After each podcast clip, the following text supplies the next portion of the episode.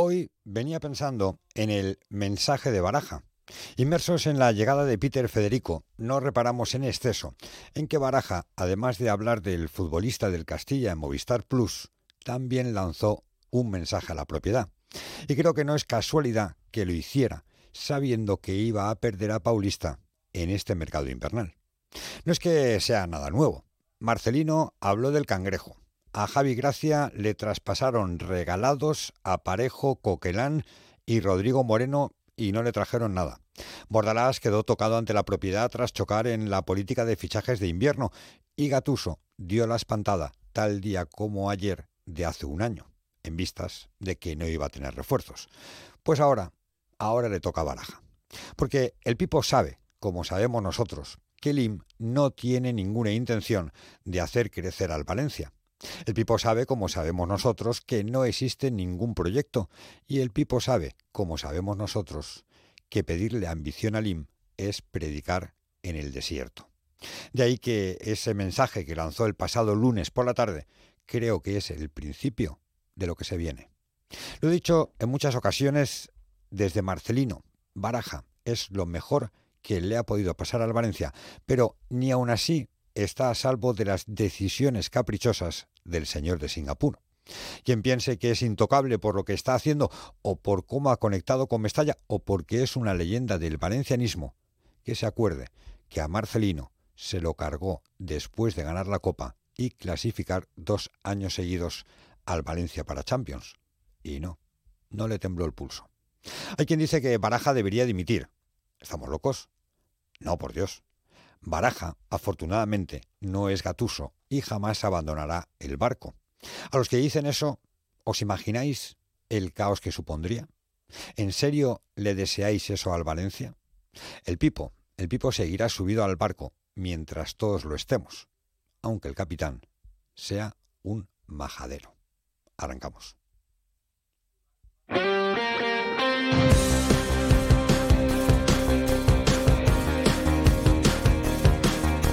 Onda Deportiva, Eduardo Esteve.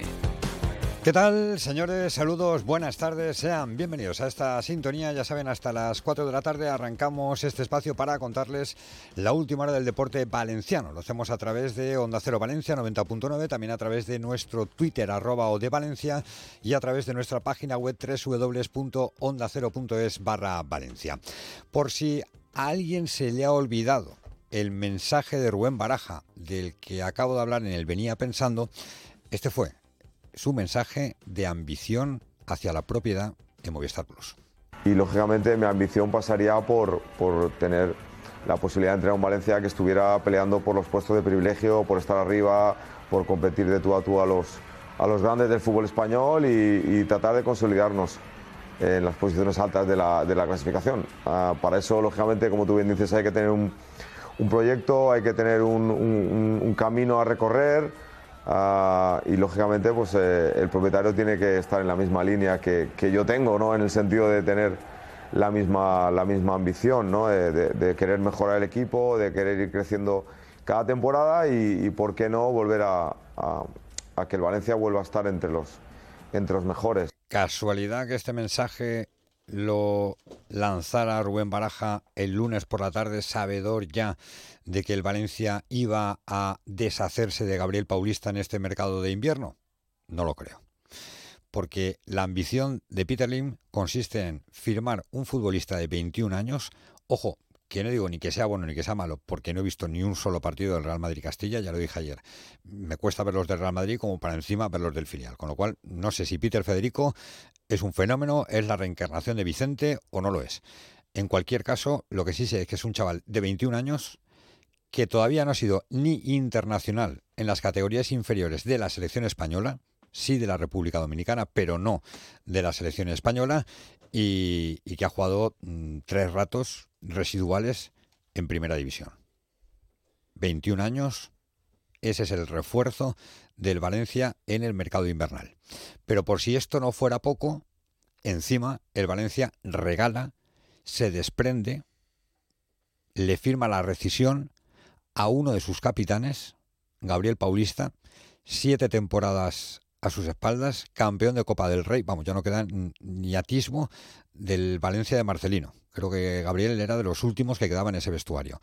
Un jugador con jerarquía, con experiencia, que hace mejor o que hacía mejor esta temporada a Cristian Mosquera. El hecho de tener al lado a Gabriel Paulista hacía que Cristian Mosquera fuera mejor. Bueno, pues esa es la ambición de Peter Lim.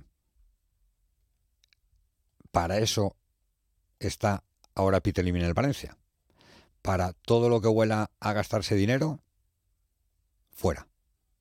Es la política de Peter que evidentemente no tiene absolutamente nada que ver con el deseo de Rubén Baraja. Luego lo vamos a analizar porque yo creo que este es el principio de lo que puede ser algo más importante en las próximas fechas. Digo más importante porque eh, esta es la primera vez que Rubén Baraja, en lugar de hablar del club, habla del propietario.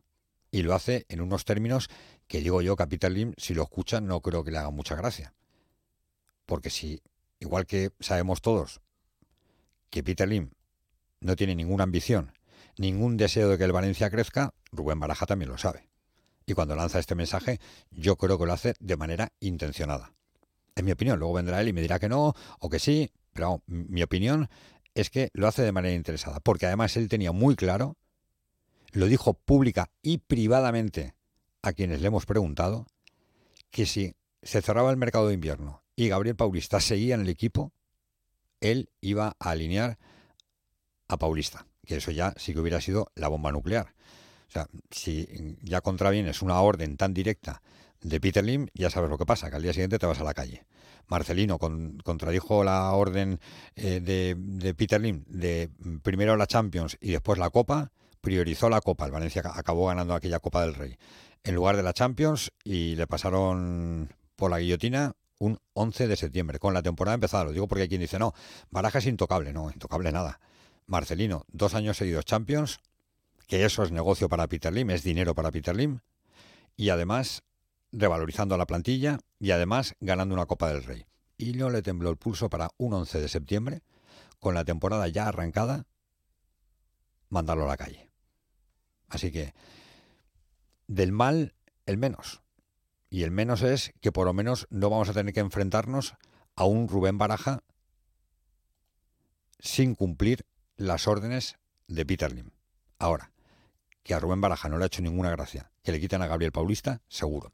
El Valencia ha anunciado hoy el fichaje de Peter Federico, ya es oficial. El Atleti ha anunciado el fichaje de Gabriel Paulista, ya es oficial, va a jugar en el Atlético de Madrid. Ayer rescindió contrato con el Valencia, se fue a Madrid, pasó el reconocimiento médico y ya es nuevo futbolista del Atleti. Y además decía yo la jerarquía y la experiencia de Gabriel Paulista hasta el punto de que es un jugador muy querido dentro del vestuario, es uno de los capitanes. O sea, Valencia ha vuelto a regalar a uno de sus capitanes. Ya regaló en su día al Villarreal a Dani Parejo. Bueno, pues ahora Gabriel Paulista al Atlético de Madrid.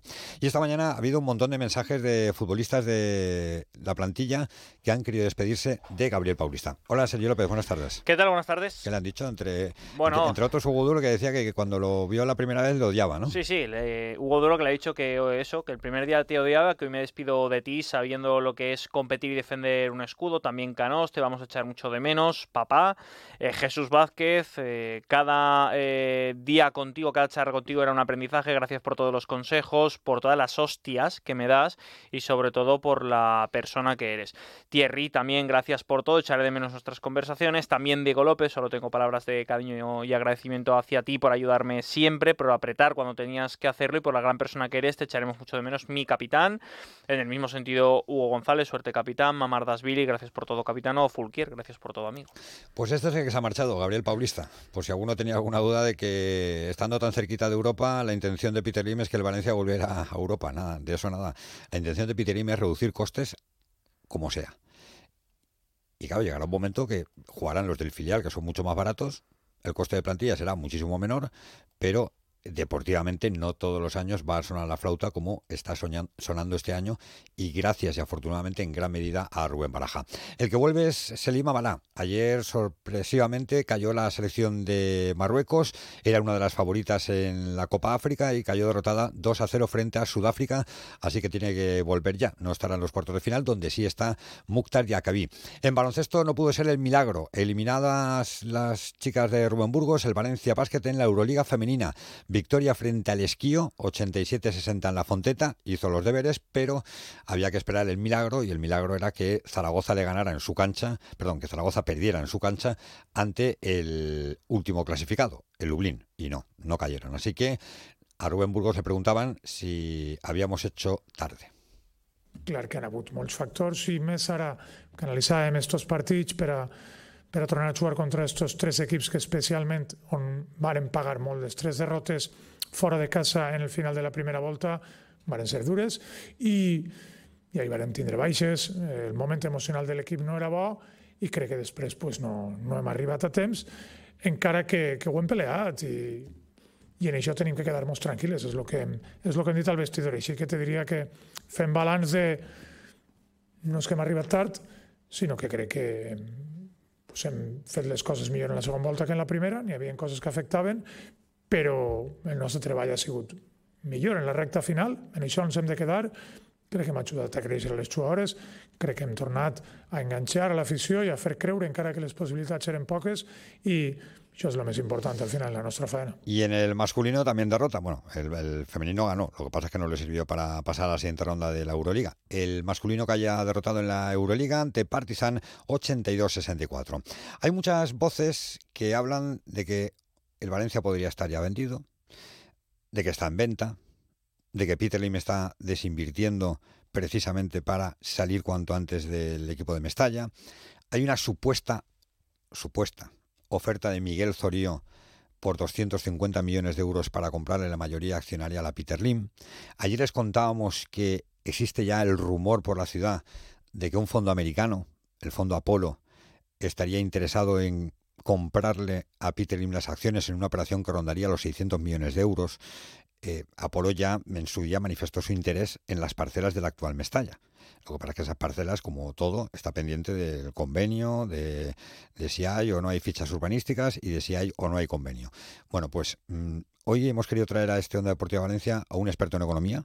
Es el delegado de la Comunidad Valenciana de Economía Digital, Julián Larraz, para preguntarle, bueno, pues si, si hay visos de que efectivamente Peter Lim pueda vender el Valencia, si los indicios por cómo está actuando llevan a pensar o nos pueden llevar a pensar que efectivamente está en venta y queremos preguntarle también quién es o quién está detrás de esa supuesta oferta de Miguel Zorío de 250 millones de euros, porque Miguel Zorío presentó una carta de eh, Bravo Capital, de Toro Finance, y queremos saber si hay visos de, efectivamente de credibilidad o no respecto a, a todo esto que yo creo que hombre, nos interesa lo deportivo, pero lo económico es muy importante y sobre todo es muy importante que Peter Lin cuanto antes se vaya del Valencia. Hasta las 4 el deporte en esta sintonía. ¿Nos acompañan? Cero Valencia, 90.9 FM.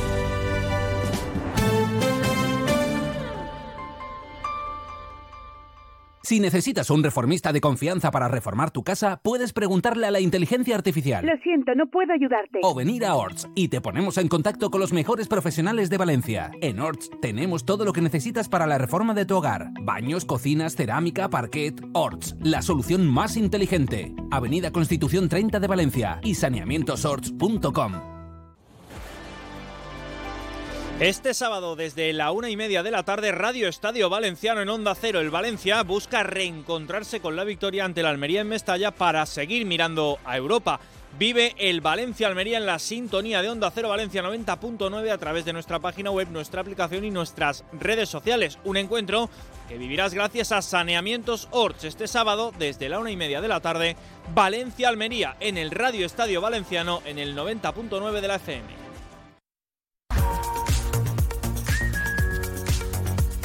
Onda Deportiva, Eduardo Esteve.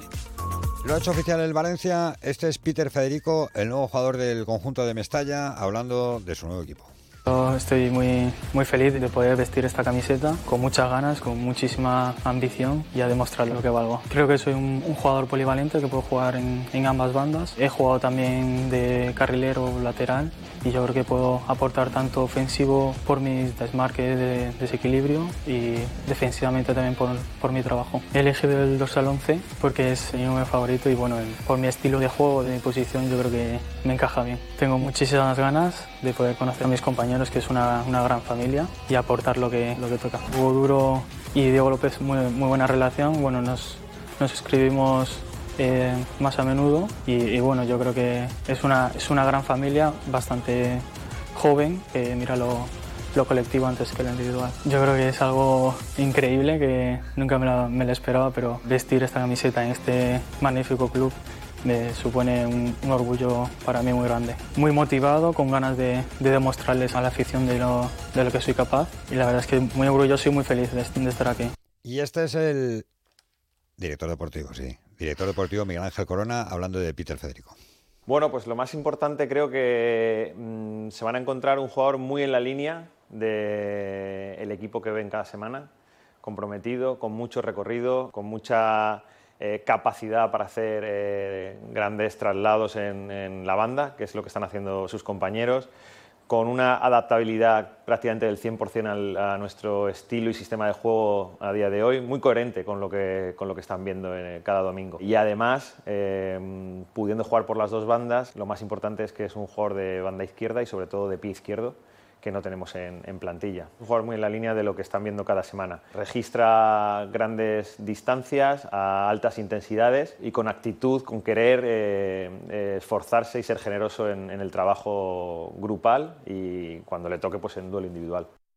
¿Ha estado ya Peter Federico esta mañana en Paterna? Hola, Sergio López, buenas tardes. Sí, ya se ha entrenado. Buenas tardes otra vez. Eh, bueno, voy a estar todo el día Toda la mañana. Eh, sí, ha estado esta mañana ya a las órdenes de Baraja. Primer entrenamiento, primer paseo de collejas también en esa bienvenida por parte de sus compañeros. A las órdenes, como te digo, de Baraja. No ha podido contar ni con Amalá ni con Diacabí, pese a que Amalá ha sido eliminado de la Copa Africana de Naciones. Todavía no está en Valencia y son las dos bajas que tiene Baraja. Le ha salido un poco el tiro por la culata eh, esto de sacar a Paulista. Yo creo que contaban ya con Diacabí para el partido de Almería. No va a estar. Vamos a ver eh, qué propone. Si va a ser Yarek con Diacabí, si, eh, perdona, Yarek con Mosquera o va a jugar Chenko otra vez. No están los lesionados, Almeida, Thierry y Canos. Canos que ayer se estuvo tratando en, en IMED. Por lo tanto, esas son las bajas junto con, evidentemente, Paulista, que por cierto ha entrado en la convocatoria del Atlético de Madrid para el partido frente al Rayo Vallecano. Sí, porque juega entre semana, ¿no? Juega mañana el equipo de Diego Simeone y ya va a estar Gabriel Paulista, que está para jugar. Si es que venía jugando de titular. Y probablemente sea titular porque le faltan efectivos a sí, sí. No, se les ha abierto, vamos, como se le abrió al Villarreal con Parejo, se le ha abierto los mares al Atlético de Madrid. ¿Algo más de lo deportivo, Sergio? Nada, pendiente de esas lesiones, ya sabes que lo de Thierry Canos va para largo, por lo tanto van a ser bajas para ese partido frente a Almería y por supuesto Almeida. Julián Larraz es el delegado en la Comunidad Valenciana de Economía Digital y lo primero darle las gracias porque nos visita aquí a Onda Deportiva Valencia para echar un poquito de luz en torno a todo este mare magnum de ofertas, supuestas ofertas, intereses en, en comprar el Valencia. Si alguien sabe de, economía, pues sin lugar a dudas es Julián Larraz y lo podemos leer en Economía Digital. Hola Julián, buenas tardes. Muy buenas tardes y gracias lo primero por, por invitarme y a compartir este, este rato económico deportivo, eh, que cuando se junten estas dos cosas siempre se levantan pasiones. ¿Sabes qué pasa? Que al final yo eh, lo vengo diciendo ya muchos años, ¿no? Tenemos que saber de todo. Los que nos dedicamos al Valencia tenemos que saber de economía, de derecho, tenemos que saber de medicina, tenemos que saber de... Luego de fútbol no sabemos nada, ¿no? Pero, pero de lo demás, y siempre tocamos de oídas, ¿no? Y a mí me gusta consultar a los expertos. Eh, por eso yo te, yo te pregunto, Julián, mm, ¿ves visos de que el Valencia ahora mismo esté en venta o, que Peter Lintenga pueda tener alguna intención de vender el club? Yo lo que no veo es visos de que nadie lo quiera comprar de que haya realmente compradores. Si, si, es rentable, o sea, si realmente. Eh, eh, eh, no, pero, pero lo que no veo son ofertas serias que puedan comprarlo. Que, el, que Peter Lim tiene la inversión del Valencia Club de Fútbol como un activo que puede estar en venta y que por lo tanto podría deshacerse de él. No le veo que tenga un arraigo especial y por lo tanto, desde el punto de vista financiero, sería lógico que lo, que lo vendiera. Ahora bien, la cuestión es qué negocio es el Valencia Club de Fútbol y el problema que tiene eh, el, estar hablando de un club de fútbol en el cual es muy complicado. Venimos ahora mismo de, que el BBVA y Santander presenten sus resultados más altos de la historia, todos los accionistas están muy felices porque van a recibir un alto dividendo. No creo que haya ningún aficionado del Valencia Club de Fútbol que prefiera tener un dividendo por unas acciones del Valencia Club de Fútbol antes que un jugador que meta goles. Básicamente porque este negocio no va de, ganar dinero, sino de pasiones. Por lo tanto, eh, monetizar la pasión es, un, aspecto realmente complicado y por eso cuando se analizan las, las, ofertas que llegan al Valencia Club de Fútbol, las propuestas que llegan al Valencia Club de Fútbol, es bueno eh, eliminar todo el sesgo y toda la parcela deportiva y centrarse en los números qué es lo que realmente ofrece y cuál es el, valor que realmente se, pone encima de la mesa.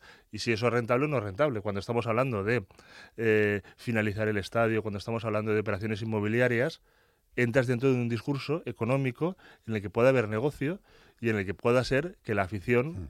acepte eh, que por cierto es una cosa que tampoco tiene por qué aceptar, es decir, el propietario puede hacer lo que quiera. y de hecho, Peter Lim está haciendo lo que le da la gana.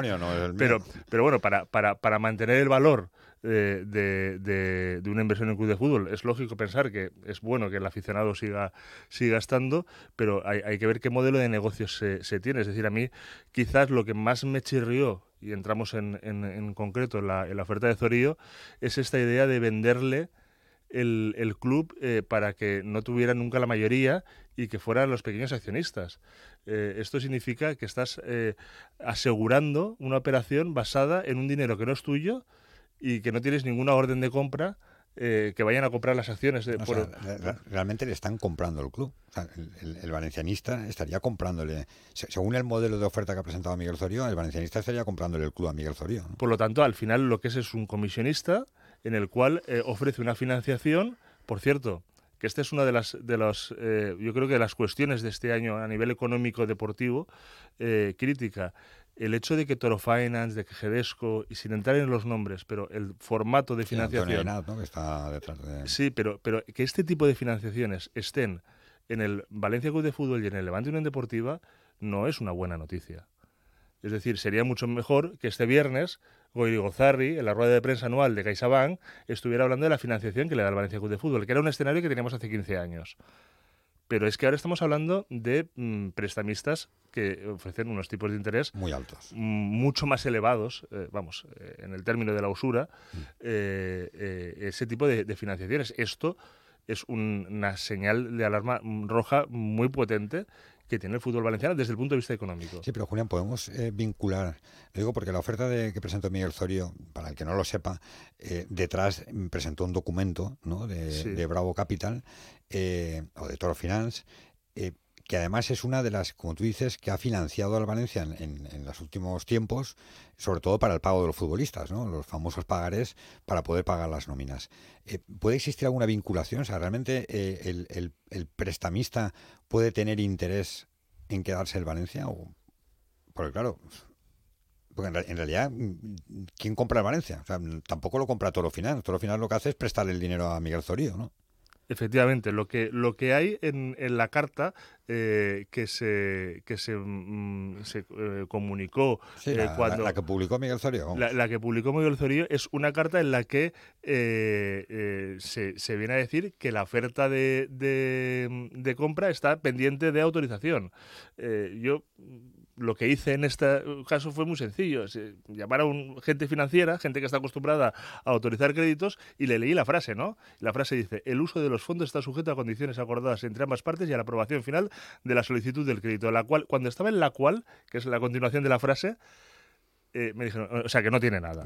o sea, si está la aprobación final. Te digo una cosa, en este tipo de, documentos, en este tipo de documentos es muy importante la letra pequeña. ¿eh? Total y absolutamente. Sí, totalmente de acuerdo y, yo, creo que pocos hemos reparado en que efectivamente sujeto a la aprobación. O sea, sujeto a la aprobación, diga, pues usted no tiene el préstamo hasta que no se lo aprueben. Pero es que luego además hay que tener en cuenta cómo son las, las cosas y hay que recordar un poquito la historia eh, de, de, lo que ha ido ocurriendo en el Valencia Club de Fútbol, cómo se vendió el, eh, el, el, Valencia Peter Lim y en esa última oferta se retiró el compromiso que tenía Peter Lim de acabar las obras del nuevo mes. era un procurará.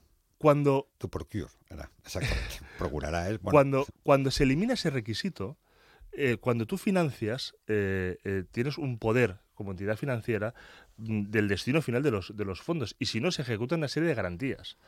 el hecho de que aquí se, un consejero delegado firme una solicitud de uso de fondos, o sea, que Antonio Inat ponga que va a financiar 250 millones de euros, es un, un, un, ataque de epilepsia enorme en el Consejo de Administración de Toro Finance, eh, porque es absolutamente alucinante que alguien se atreva a firmar esa firma, es decir, Sin pasar José por Sevilla, un departamento de riesgos. José Sevilla en- o en Bankia eran incapaces de firmar. No, no, ellos no, directamente no. Ellos Ya, pero es que esto es lo que ha hecho Tiene un proceso, tiene que pasar por un departamento de riesgos, ¿Os, ¿no? os- os- os acordáis de- del tal Juan Carlos Estepa? Sí, claro. que era el jefe sí, de riesgos de Bankia en toda En la operación de de, venta, de- sí. de venta. Ahora mismo, eh, por ejemplo, es, es uno de los consejeros de la SGR. Eh, eh, la SGR no firmaría un crédito eh, de 2 millones de euros sin que su consejo de administración supiera eh, bueno, qué volumen de, de- de cómo es la, la operación y se estudiara y se, y se Y los determinara. ¿no? riesgos que tiene la operación también. Pero 250 millones de euros firmado por un consejero delegado sin que el, el- el- el Consejo de Administración respalde y haya habido... Es, es- es- es absolutamente humo. O sea, tú no le das ninguna credibilidad a la oferta de Miguel Zoria. Mm, La credibilidad que tiene el humo. Es decir, no. Sí, bueno. o sea, vamos a ver, eh, un papel que dice... eh, eh, pues esto es como, no sé, yo creo que todos los oyentes habrán recibido alguna vez eh, que, que tienes una oferta de un préstamo de 30.000 euros eh, si, si, Pero abajo pone sujeto a aprobación. sujeta a aprobación. ¿no? le pinchas y... Y entonces te, y te empiezan a pedir la, la declaración de la renta, tal y cual. y- Y luego te lo dan o no te lo dan. pero luego además hay que tener en cuenta, vamos a profundizar un poquito más, Toro Finance. ¿vale? Toro Finance está en venta. Por lo tanto, ese consejo de administración que debería de aprobar en el caso de que Peter Lim dijera que sí, Zorillo presentara la documentación y tal y cual, ese proceso se va a hacer ya sin Antonio Ignat como consejero delegado y sin la propiedad actual de Toro Finance estando en la propiedad. Por lo tanto, es otra sociedad completamente distinta que puede ser Unicaja. Vamos a preguntarle a, a José Sevilla, por cierto, que está en, en- en Unicaja ahora eh, y, que, y que era el que estaba en Bankia cuando se hizo esta operación, si le va a aprobar la, la operación de venta al Valencia Club de Fútbol, si Unicaja finalmente es el que Claro, compra también se- también sería- Finance. Es que no tiene sentido. También sería absurdo si está en venta que firmar una operación de esta magnitud, ¿no? O sea, no tendría mucho sentido lo que tú dices. O sea, mm, porque, porque luego, si, si lo vendes, no tiene mucho sentido que tú firmes una operación de este, de este calibre, de 250 Es que millones de lo- euros. luego va- vamos a, a bajar a lo que es la oferta. La oferta consiste en yo pido un préstamo, me dan 250 millones de euros a unos tipos de interés de usura, porque son los que eh, utiliza este tipo de, de entidades financieras, o por lo menos unos tipos de interés mucho más altos que los de mercado, ¿vale? Y a partir de ahí yo empiezo a vender. Por lo tanto, evidentemente, al que le venda le voy a cobrar la parte proporcional de los 250 millones de euros, la parte de los intereses y la parte... ¿Y, quién es el comprador? Es decir, eh, se lo voy a vender a los valencianistas, pero los valencianistas te han firmado que lo van a comprar. ¿Y por qué precio? Eh, es que no tienes. O sea, el, plan de negocio, eh, cuando lo, planteas, porque evidentemente, cuando tú dices esto, en la entidad financiera dice, vale, yo te doy 250 millones de euros. ¿Cuál es la garantía de recobro? Que los valencianistas me van a comprar el Valencia Club de Fútbol. ¿Dónde están los papeles que dicen que los valencianistas compran ¿Dónde está el compromiso de los ¿Dónde está el compromiso? Claro. No, hombre, no, es que los valencianistas lo van a comprar porque yo soy Miguel Zorillo y los valencianistas lo van a comprar. Sí, pero es que esto de los valencianistas lo van a comprar. Hay una, lo sabes, ¿no? Hay una iniciativa de Juan Martín Queral del 112 Sí. y, y de manera virtual, ojo, no, no, porque esto es virtual, de momento no hay nadie ha puesto ni un duro. Llevan recaudados 20 millones de euros. Es que decirte, es que eso de que luego el valencianista lo va a comprar, lo va a recomprar, eh, no, yo no tengo tan claro. Eh, pero es que mm, lo podemos tener en el debate en las ondas sobre si lo tenemos o no lo tenemos claro, pero cuando bajas a los papeles, No, no, tienes que tener un, algo. ah, tiene que haber un papel que diga, yo tengo sobre un, negro, un compromiso de compra eh, y yo tengo un ticket de que voy a gastar un millón de euros o mm, 10 o 100 o 50 o los que sean. Pero si no hay ese es compromiso, papel mojado. es mm, pues un humo mm, Sí, muy bien mojado. dibujado en el Mm. cual no hay ninguna credibilidad, porque luego además hay que tener en cuenta cuál es la situación eh, rocambolesca financiera que, que rodea todo esto. Es decir, Toro Finance es una sociedad gestionada por AINAT, eh, que sale después de que AINAT estuviera en Gedesco. Gedesco está intervenida judicialmente y JZI la ha expulsado a AINAT de Gedesco.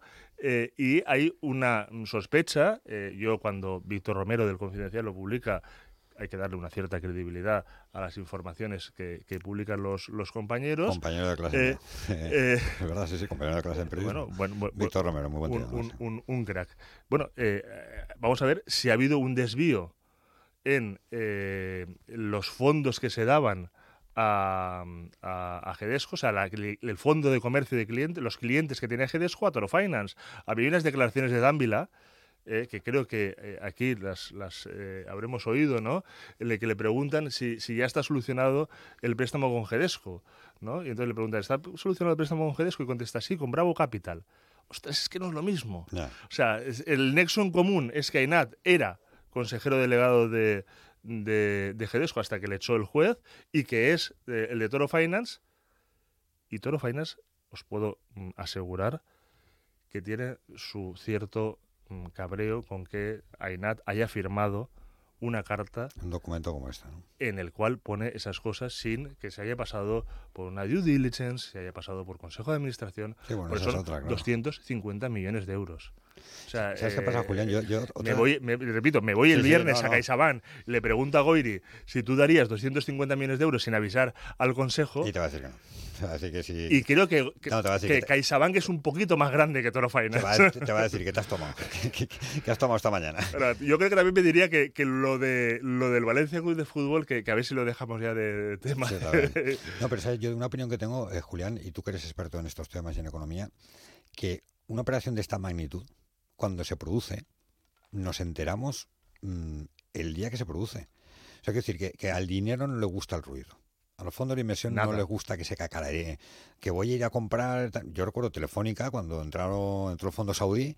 Eh, hasta el gobierno decía que se acababa de entrar ese mismo día que habían hecho la OPA ¿no? y habían comprado.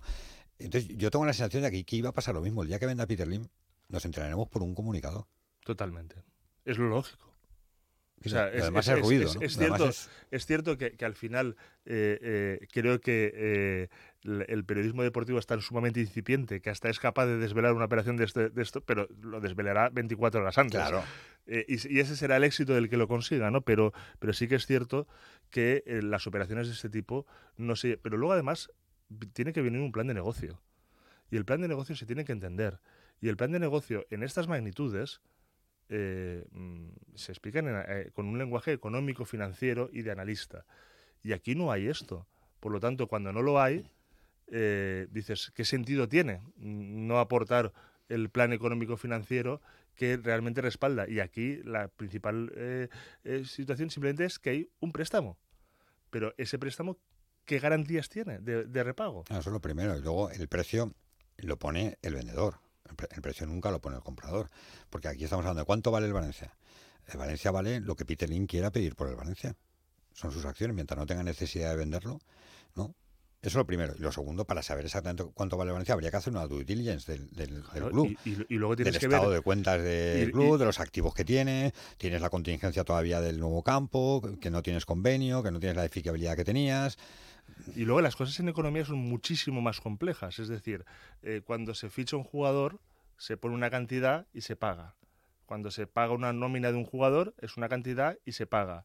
Aquí estamos hablando de eh, y los derechos que están pignorados, que están como garantía del préstamo tal, estos, eh, este préstamo, ¿quién lo paga? ¿Quién no lo paga? Me, me, surrogo con la deuda. Y al final, por eso hay veces que se venden, cuando se vende una empresa por un euro, no es que eh, cueste un euro. porque se queda toda la deuda que tiene la empresa. Porque te estás quedando toda la deuda y todos los ingresos. Pero, pero ¿qué pasa con los derechos de los jugadores? ¿Qué pasa con los derechos de televisión? ¿Qué pasa con.? Es decir, la complejidad en la oferta es mucho más que 250 millones de euros. Al final, es lógico que se tiene que resumir y se tiene que sintetizar en un precio. Pero la negociación es muchísimo más compleja que. Ojo, es que encima no es ni siquiera lo compro por 250 millones de euros. Es, me van a prestar 250 millones de euros, pero, pero el, el, y el banco, este, yo me pregunto, eh, en esa oferta, eh, sin, sin, sin aportar nada. O sea, ya no digo el caso de la hipoteca básica, ¿no? Que dicen que tienes que tener por lo menos el 20% no, no, sin aportar de no, no, todo, todo a, a, pulmón sin 100%. Sin saber el estado de cuentas del club, sin saber nada, claro. Y a nadie se le ha ocurrido. Y luego esto. Eh, no, pero por eso, Julián, yo creo que. pero la otra parte económica que me planteo yo es: a ver, Si fuera a pedir un préstamo de 250 millones de euros, bueno, mm, y con estas garantías, que son prácticamente nulas, eh, mm, ¿por, qué- por qué a nadie se le ha ocurrido? O sea, mm, eh, si- siempre hay... Sí, lo que ha hecho Miguel Zorio lo puede hacer cualquiera. Ya, pero si tú tienes un Sí, plan de sí, negocio, de claro, explotación del pero- pero estadio, claro, pero me con unos patrocinadores te que entiendo, van a hacer Julián. un modelo de negocio, es decir, ¿qué rentabilidad le vas a sacar a una inversión? Si no tienes un modelo de negocio, Sí, puede ir cualquiera. huye de la oferta mm, porque no tiene sentido. No, no, y si y ya no que no tengas un modelo de negocio, si no tienes nada eh, que presentar em, para, para poder garantizar ese préstamo, puede ir cualquiera a pedir los 250 millones de euros. Porque eh, Miguel Zorio con que lo avala, los 250 millones de euros, con la voluntad, como tú dices, de que los valencianistas luego le compren el club. Pero es que eso no es ningún aval de nada. Eso no, no- no te asegura nada. Eso no hay ningún departamento de riesgos No, que lo nada, acepte. ninguno, claro que no. Es decir, el, el- el- cuando tú estás en el mundo startupero eh, de startups, eh, el, Friends and Family te puede eh, financiar la primera ronda de financiación. La primera ronda de financiación no son 250 millones de euros. El Friends and Family no, o sea, tú, tú lo pones ahí como línea en el, en el, yo te pagaré con Friends and Family. Es que Friends and Family más o menos es, es esto de, de los valencianistas. Sí, sí, no, no. O es, bueno, ya te lo, ya te lo pagaré, ¿no? Como los valencianos. Ya, ya- pero esto de ya te pagaré No, no, está- no, en sí. finanzas, en riesgos. Ah, ya lo sé, Julián. si por- Eh, a ver, claro, eh, todo, tenemos que tener en cuenta irónico. que Moody's, Moody's, que es una de las grandes agencias de calificación de, de riesgos, eh, ha destapado un agujero de 139 millones de euros en Gedesco. Es decir, eh, la situación financiera de este tipo de, de- de compañías tiene que tener un- un- un- una garantía, un- lo que se llama técnicamente un colateral. eh, eh, y entonces tú compras 250 millones de euros y, y- y- y si yo me liquido, si yo liquido Valencia, ¿qué, qué gano? Y lo que ganaría sería un estadio, unas parcelas del, del, del sí, Mestalla, Los activos que tenga el pero todos esos activos los tienes que tener. Es decir, el plan de negocio, cuando tú presentas, tienes que decir, mira, este activo que vale tanto millo- tantos millones de euros y este activo que vale tantos millones de euros es mi garantía para que si yo te impago, tú te vas a quedar con estos activos. Sí, pero muchos activos están ya ignorados. O sea, mm, Claro, entonces el problema es que, que- las parcelas del actual Mestalla están ignoradas que- que- que- con el préstamo con Bankia. ¿Qué, qué garantías puedes dar en, en eso? Porque claro, cuando tú haces una due diligence, lo que haces precisamente es eso. Es decir, dígame usted todos los préstamos que tiene, dígame usted qué garantías tiene ya eh, pignoradas y, y- puestas como garantía para, para responder en posibles impagos. Y eso es lo que en esta oferta le falta esa, esa seriedad y a mí me recuerda tremendamente la eh, eh, prepotencia que había de Amadeo Salvo diciendo que esta es la mejor oferta y que no puede haber nada y que cualquiera que diga que esto no es lo mejor, entonces está atacando el corazón deportivo, que es una cosa que desde los números, pues eh, yo intento dejar aparte y sentarme solo y exclusivamente No, en esto para, claro. para, para coger este prisma, ¿no? Claro. teniendo en cuenta que, que al final lo importante es que eh, eh, como negocio el fútbol, pues depende de que la pelotita al final entre o no entre. Julián, me he quedado con ganas de hablar más contigo. ¿eh? Tienes que volver. Tienes que... Porque tenemos cosas que hablar. Tenemos que hablar de Apolo, que es el fondo americano este que dicen que podría estar interesado en el Valencia, y, y del estadio. De si hay que acabar o no el estadio, si es un debería de ser una condición para que Peter Lim venda. No va a vender hasta que no esté acabado el estadio. Tiene que haber convenio, no tiene que haber convenio. Yo espero no tener que llamarte antes y no tener que decirte que hay un problema eh, cuando se está refinanciando con tarjeta revolving en exceso y al final los préstamos de Gedesco y Toro Finance son de unos tipos de interés superiores a los de la financiación bancaria habitual. Eh, Acabas ahogado. eh, acabas ahogado. Y esto no, no- o sea, la, la alarma y la luz roja eh, económicamente en el Valencia Club de Fútbol y en el Levante Unión Deportiva está tremendamente encendida. Y por lo tanto que no tengamos que hablar de otros problemas adicionales, porque ¿qué pasa cuando un club empieza a tener impagos eh, y no hay esa financiación secundaria que pueda salvarla, que de momento la está salvando? Sí, de momento pero la está salvando porque la pero- tiene. pero la, la noticia no es buena. No, la y- noticia no es Y buena. el dueño ha tenido que poner dinero también, que lo ha capitalizado, pero también ha tenido que prestar dinero al Valencia. Efectivamente. Esa es la realidad. O sea, quiero decir que ingresos y gastos no, no están equilibrados. Que yo entiendo que Peter Lim ahora quiera i- i- equilibrar ingresos y gastos. Es decir, yo no pongo ya más, ya más dinero. Yo no soy un banco aquí prestando dinero a la empresa, ¿no? Yo solo entiendo. Lo que pasa es que hasta qué punto el fútbol es rentable. El problema es hasta qué punto el fútbol ya no sea rentable, es sostenible. O sostenible. Y cuando, Sí, más que eh, rentable, cua- sostenible. cuando, cuando los gastos, cuando la forma de pagar estás con unos tipos de interés muy superiores a la media, esto genera un problema. Y luego también, como en todas las administraciones, como pasa en los presupuestos generales o los presupuestos de la Generalitat Valenciana, la Generalitat Valenciana ha duplicado el gasto financiero este año. Eh, habrá que ver las cuentas del Valencia Club de Fútbol, cómo aumenta los intereses, el pago de intereses de sus deudas cuando está eh, eh, acudiendo a este tipo de financiaciones. Julián, te espero no nuevo aquí en Onda Deportiva Valencia. Gracias por estar con nosotros. ¿eh? A vosotros. Y echar un poquito de luz en el tema económico es muy importante. También lo deportivo. ¿eh? Julián Larraz es el delegado de la Comunidad Valenciana de Economía Digital. Ahí lo podéis leer, podéis eh, bueno, pues conocer todo, toda su sabiduría. ¿no? hemos estado un ratito con él, pero quiero estar más rato con él porque seguro nos tiene que echar mucha luz en torno a esa situación económica difícil que atraviesa el Valencia, efectivamente, porque tiene que recurrir a pagarés de entidades financieras externas, tanto el Valencia como el Levante. Pero también está lo deportivo y quiero hablar un poquito del asunto este de Gabriel Paulista. Onda Cero Valencia, 90.9 FM.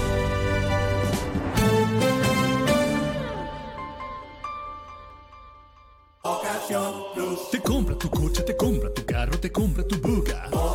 Te compra tu furgo, te compra tu moto, te compra tu auto, caravan. ¿Te han hecho una oferta? Te la mejoramos. Has oído bien. Mejor precio garantizado y compromiso de pago en 24 horas. Ven a vernos.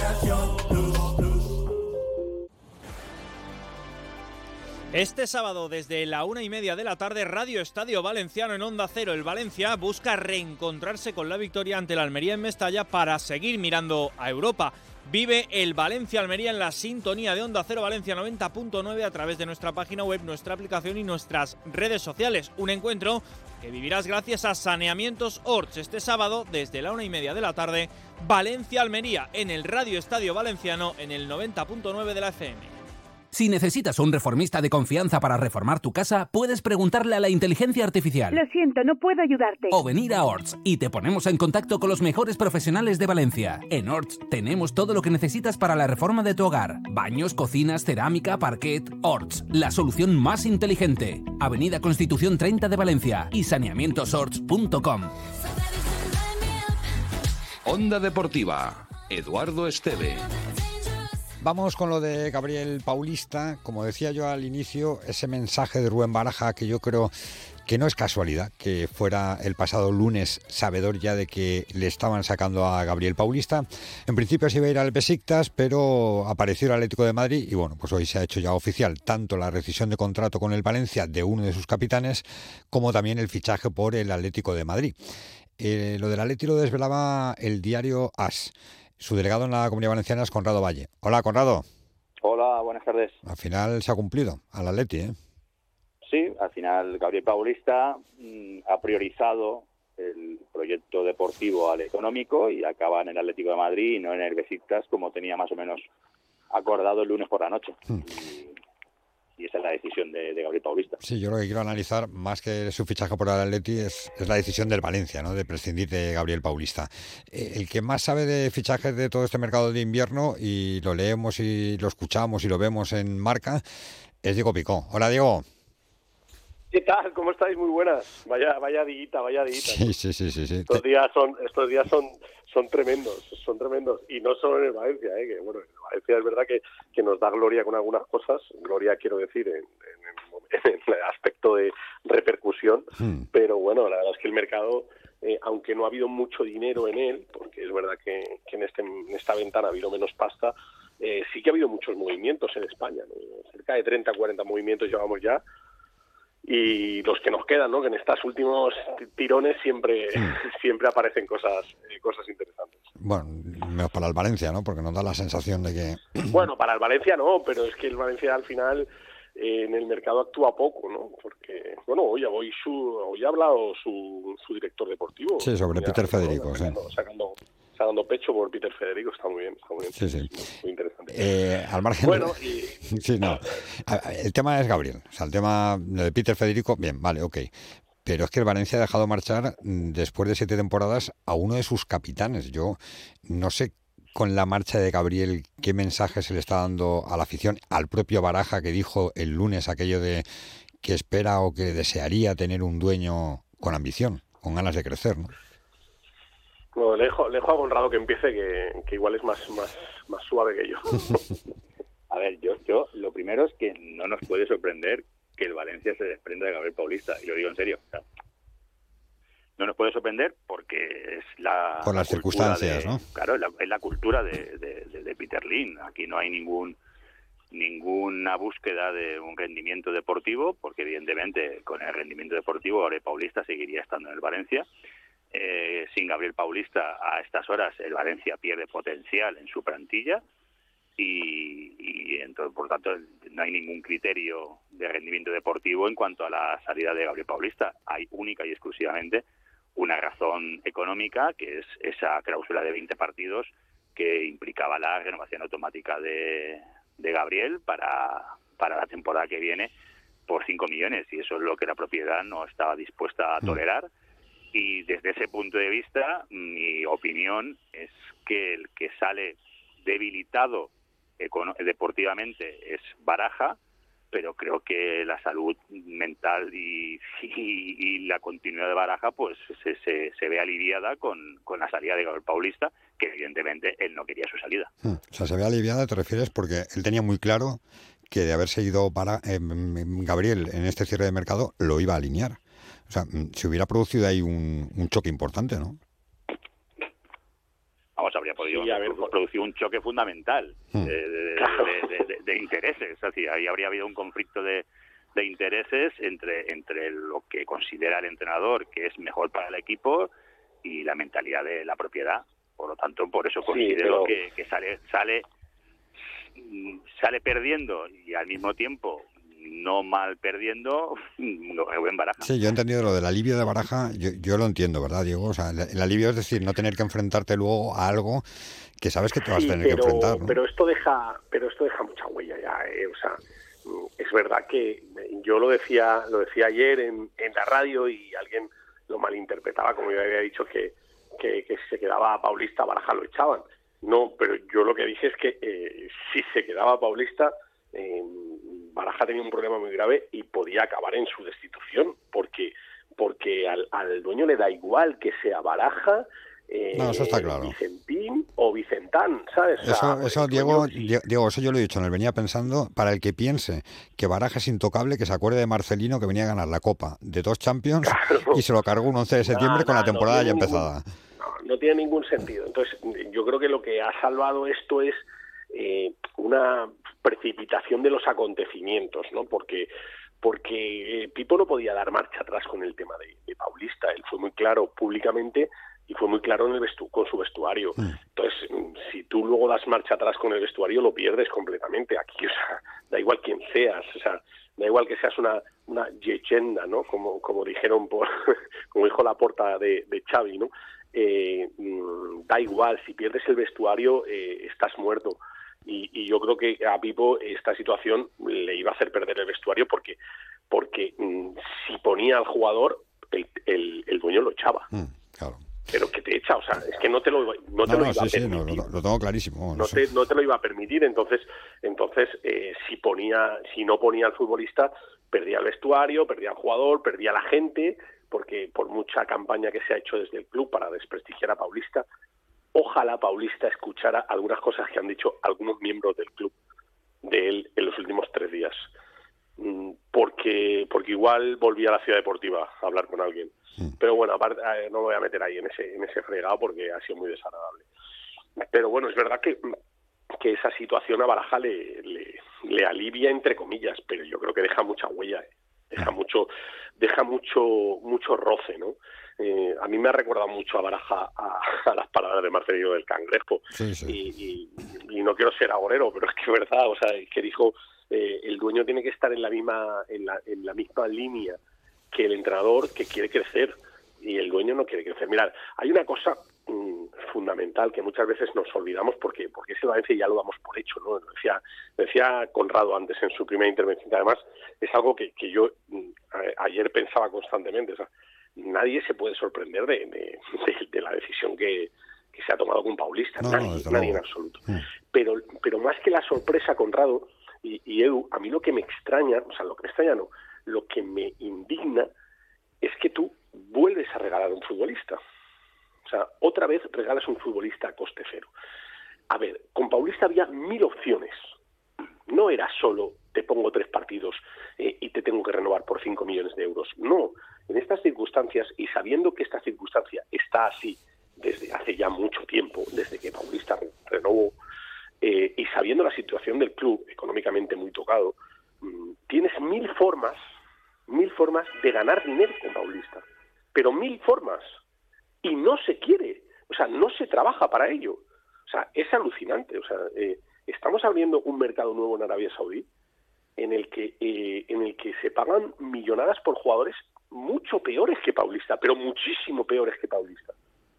Y tú tienes un futbolista contrastado, un gran central, un tío con mucha experiencia, que este año, pese a sus treinta y pocos, está a un nivel extraordinario, porque es, es, el, es el titular. Sí, sí, no, desde luego. Tú tienes muchas fórmulas para hacerle un nuevo contrato a Paulista, hablar con él, sentarte a negociar, hacer un contrato a largo plazo y el año que viene venderlo a Arabia Saudí y sacarle 5, 7, 8, 12 millones, lo que sean, pero sacar algo. El problema es que aquí mm, regalamos jugadores eh, para quitárnoslos de encima, para no trabajar. El caso de Yeyu, o sea, y lo voy a meter, es que lo voy a meter, es que el caso de Yeyu es sangrante. Es que tienes un chaval que el otro día jugó en primera división, titular indiscutible, titular en el Getafe, y lo ha regalado otra vez. Ha regalado un futbolista. Ahora mañana el Getafe, mañana no, dentro de dos años venderá Yeyu por 10 millones, o por 7, o por 5, o por 8, y se lo llevará al Getafe y no tú. Y luego dice, no, es que la economía de Valencia es que hay que apretarse. No, coño, lo que hay que hacer es trabajar. Es que lo que, nos, lo, que parece es que nadie quiere trabajar. O sea, es que regalar a Paulista a un, a un club que juega Champions, que juega por la Liga, que juega por la Copa, que juega por todo, es una obscenidad, tío. Es que es, que es obsceno. No, aquí se Es que es que eso hay que arreglarlo. Hmm. Es que eso es, es falta de trabajo, es gandulería, tío. que aquí se juntan, Conrado, varias cosas. Una, el mensaje que tú das con la poca ambición, dejando marchar a un jugador fundamental, clave, eh, de rendimiento, que además yo creo que es de los jugadores que hacen mejor a Mosquera. O sea, el hecho de que Mosquera esté rindiendo a este nivel, porque tiene al lado también a Gabriel Paulista. Y luego el otro mensaje que decía Diego, ¿no? Que es que lo has regalado, es que le has rescindido el contrato. Sí, yo, yo y con- con- coincido con Diego que, que desde, desde, desde agosto o desde el principio de la pretemporada, que, que se sabe evidentemente el contrato de Gabriel Paulista, hay otras fórmulas a intentar explotar con, con el propio jugador para, para intentar resolver ese, ese asunto por otra por otra vía. Eso no hay ninguna duda de que no se ha, no se ha hecho y en los últimos en las últimas semanas la, la, la fórmula ha sido el, pues el de desprenderse porque en su Sí, me, cuenta me- quito la patata caliente y ya está. Y- Claro, en sus cuentas solo está el, el- el liberar coste de plantilla y Mm. esa es la, la única preocupación de, de- de la propiedad, porque no se busca un, una- un modelo de negocio, en este caso, que sea rentabilizar de alguna forma y poder reforzar al equipo posteriormente, ¿no? Simplemente se mira en reducir el coste de plantilla, eh, ya no solo por los, por los, por, por lo que resta de seis meses, que también, sino para evitar eh, drásticamente y de forma tajante que, que pueda haber alguna posibilidad de que llegue a los 20 partidos. Y esa, esa es una realidad de, de que se tiene que se tendría que haber trabajado de otra forma la, la, la situación de Gabriel Paulista. La sensación que Pero queda es Conrado, que durante la- desde, desde septiembre hasta diciembre, porque yo creo que la decisión de Paulista eh, sí que se toma, no se toma ayer ni se toma el lunes, se toma desde, desde septiembre, pues se ha ido enfocando a eso. Desde, desde diciembre se, se tiene claro que ese jugador no puede llegar a los 20 partidos y esa es la única preocupación, no llegar a los 20 partidos. Pero nada. Conrado, que, que tú dices, es que desde agosto se sabe la situación de Paulista. No, desde agosto probablemente se sepa públicamente. El club sabe la situación de Paulista. Desde el día que lo que renovó. el contrato de Claro. Paulista. Claro, o sea, es que claro, eh, nosotros lo sabemos desde agosto o desde septiembre que se hizo pública, ¿vale? Que, que además creo que fue nuestro compañero y amigo Frank White Sí, el que desveló la situación del la situación del contrato. Bueno, a ver, desde de verdad desde que le firmaste el contrato no te has dado cuenta de que, oye, mira, mm, nosotros no podemos aguantar este contrato porque Peter este contrato no nos no nos lo aguanta. Coño, pues vamos a hacer algo para ganar dinero. ¿Cómo se alivia el, el- tema económico? No solo se alivia eh, regalando jugadores, porque entonces regálalos a todos, pon a los, chicos de filial y tendrás un coste de plantilla de, de 5 millones de euros. Vale, pues a volar. No, joder, si tienes la posibilidad de hacer eh, negocio, que a mí lo que me, sabe muy mal es que la Valencia eh, no trabaje, tío. Es que la gente aquí no trabaja. Es que Canguilí se fue gratis Y el Mallorca lleva fichando con lo que vendió de Kangin Lee dos, dos mercados. Mm. Es que le sacó 22 millones de euros a Kangin Lee en una temporada y tú se lo diste gratis. Y, y con Yeyu te va a pasar algo parecido, no al nivel de Kangin Lee, pero te va a pasar. Y con Paulista, ¿quién te dice que mañana Paulista no juega 15 partidos en el Atlético de Madrid, que los puede jugar perfectamente, porque al Atlético le quedan bastantes partidos por delante? Oye, el Atlético le dice, oye, mira, eh, Gaby, te vamos a hacer un contratito de dos años, tal cual, no sé qué. Y ese mismo verano llega el Al Sabab o el Al o el Al Qatarí o la madre que los parió y dice, oye, no, este jugador. No, eso ya sería la 15 bomba. ¿eh? millones". Y Eso, lo ya sería para... uf. Pero, pero, pero, Edu. Sí, no, ¿qué ha puede pasar, pasado? puede pasar, sí, sí, sí. No, ha, no, pasado con pasado. Sí, ha pasado con Claro. que tú lo regalas al Mallorca Es que y luego el Mallorca se lo vende al PSG por 20 millones de euros, sí, es verdad. Claro, es que es, es que es gandulería. O sea, es que hay que trabajar. Es que no vale decir, ah, no, mira, es que el dueño ha dicho que, que tú no puedes jugar más y, vale, fuera. Regalado. Pues nada, regalado al Atlético de Madrid, feliz y contento. Un jugador eh, experimentado, titular en un equipo de primera división, que ha jugado en Europa, que ha jugado, que ha ganado títulos, que, que es un tío que lo pones a jugar mañana en el Atlético de Madrid y te va a rendir exactamente igual. Bueno, pues le solucionas un problema. Es que, mm, no sé, es que ya es un poco el, el, el desficio por el desficio, ya no que porque se vaya y te deje tirado. O sea, que te deje tirado la plantilla, porque realmente mm, pues ahora Baraja tiene un problema grave en, en, en la defensa, porque Paulista era titular indiscutible. Entonces ahora, eh, entre que Diacabino ha vuelto, mm, Zenk no te lo crees, mm, y esta mosquera, bueno, todo, todo sea que llamen a Tárrega para que vuelva, que lo han, que lo han cedido al, Es que esa es otra, claro, efectivamente, has cedido a Tárrega y, y ahora, y ahora estás mandando, un- bueno, quitándote un central, un central de. De jerarquía, además un central con experiencia y uno de los capitanes. Oye, que no quiero alargarlo mucho eh, y además me queda poco tiempo. Os pregunto por el mensaje de Baraja. ¿Es el principio?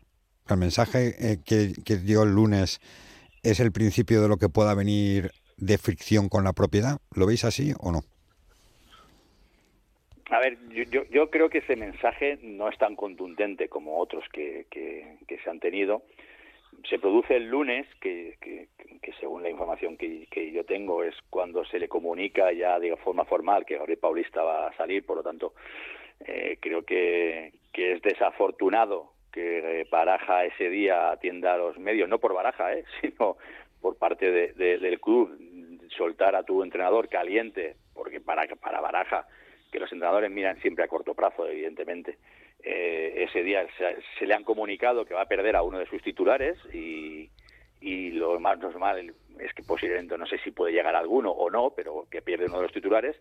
Eh, yo el- la frase en sí, la frase en sí, no creo que sea tan tan combativa Sí, no- no es el como, cangrejo de como Marcelino, anteriores que han ha- que han habido pero evidentemente es una es una declaración que se ajusta a la, a la realidad de- del club es decir Baraja y los chavales tienen un afán competitivo que la propiedad no lo tiene y esa es la, esa, esa- es la realidad y lo, y lo que y lo que dice Baraja es cierto que Baraja utilizando el término propiedad pues ya apunta directamente a por- o por primera vez apunta directamente a, a la figura de Peter sí, sí. Sí, no, no, no habla del local management famoso, o sea, no habla del Valencia de Sí, aquí. no, no, no, habla del club, que es un término más ambiguo, que Correcto. puede mm, ser el mensaje tanto a Lee Jun, Corona, Solís, No, no, dice el eh, propietario, como el tal, propietario. ya habla directamente de, de la propiedad que al final es Sí, pero- que es el que marca marca la hoja de ruta, no hay otra, tampoco tiene mayor misterio, pero pero sí que es cierto.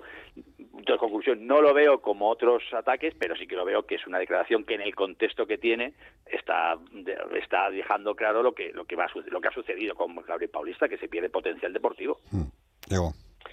Eh, Yo mm, creo que es bastante más significativo que, que, una frase suelta. ¿eh? Yo- a mí me da la sensación de que, de que es una toma de, posición de, del Pipo, ¿no? De, de decir, oye, una cosa, es que yo quiero competir. O sea, como cualquiera quiero competir y si este señor no quiere competir, pues pues eh, a lo mejor eh, en un futuro o en breve tenemos que separar nuestros caminos. Yo creo que el Pipo se siente fuerte porque realmente mm, y en el mercado al final es un tipo mm, barato.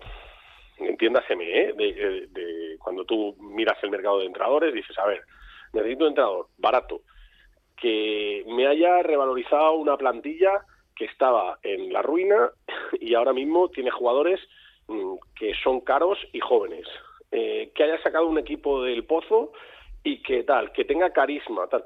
oye, pues te sale, te sale baraja. Entonces yo creo que él se siente ahora fuerte, se siente fuerte porque ha pasado de, pues de, de estar prácticamente fuera del, del, del círculo de entrenadores, eh, de, la, de, de, la rueda de entrenadores, a ser un entrenador.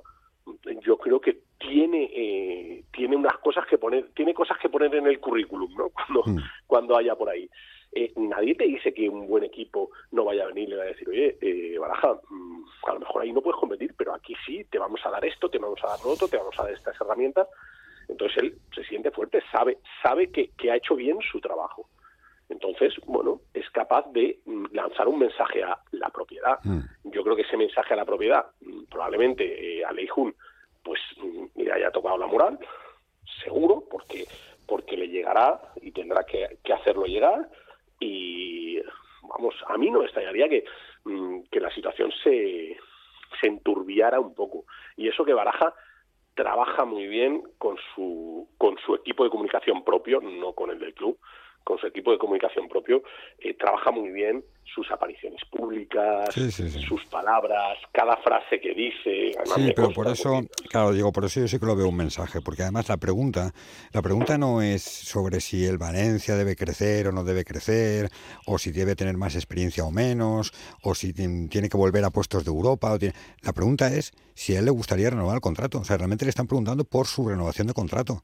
Y él lanza ese mensaje, o sea, como diciendo, ya, ya, sí, pero yo lo que quiero es competir. O sea, yo lo, podemos hablar todo lo que quieras de renovar contrato, que yo lo que quiero es que el equipo compita, que crezca. Y el propietario, si algo le da igual, es si, si el equipo crece o no crece, ¿no? Claro. Es que yo, yo, creo que ese es el mensaje. Aquí, aquí estamos hablando de la continuidad o la renovación de, de Baraja. Y Baraja, yo coincido con, con, Diego, que Baraja se ha creado una marca en, en, sí, sí, en sí. el Valencia, una marca como entrenador propio, es decir, que Baraja llega al Valencia con, con la vítola de, leyenda, esa, esa vítola de, leyenda la tiene aquí, no la tiene en otros sitios, pero ahora tiene otra marca. Ahora tiene una marca de un jugador que saca rendimiento Correcto. a lo que tiene. Hmm. Tiene una marca de, de un entrenador que saca rendimiento a lo que tiene. Y encima lo que tiene son chavales, que yo creo que es el... El y los chavales que valían cero eh, claro, valen 10 millones. Claro. Que es el futuro. Y para un club, que, que, que, que tú le digas, clubes. este señor Claro. cuando yo llegué valía cero euros, ahora vale 18. Cuando yo llegué, este tipo tenía cero partidos en primera división, ahora tiene 27 y vale 15 millones. Eso cualquier club más o menos inteligente dice, ostras, ojo, si yo a este le meto los chavales y cuatro palos, a lo mejor voy para arriba, ¿sabes? Claro. claro. Pues sería una lástima que no, porque Baraja es de lo mejor que le ha pasado al Valencia en los últimos años. O sea, desde Marcelino que consiguió aquellas dos clasificaciones para Champions y aquel título de Copa del Rey, es lo mejor que le ha pasado, porque yo hacía un repaso a los entrenadores al, que ha tenido el Valencia y madre mía. Uf. Y al Valencia también es eh, también es Baraja lo mejor que le ha pasado en los últimos No, no, años. sí, seguro, no te digo que Porque no. si no este año estarías estarías en otro pozo. Sí, no, probablemente. Señores, que ha sido un placer. Eh, Conrado, te leemos en el diario AS, ¿eh? Un saludo. Un abrazo. Y Diego, a ti te leemos también todo el tema de fichajes. ¿Hoy tienes Twitch o no? Sí, sí, hoy tengo Twitch y mañana tenemos el programa final de mercado claro. en, en Madrid. Eh, maratón, maratón, maratón mercado, ya sabes que a mí eso me va, me, me pone, me sí, pone. Señor. Te vemos en marca y te leemos en marca. Un abrazo, Diego. Hasta luego.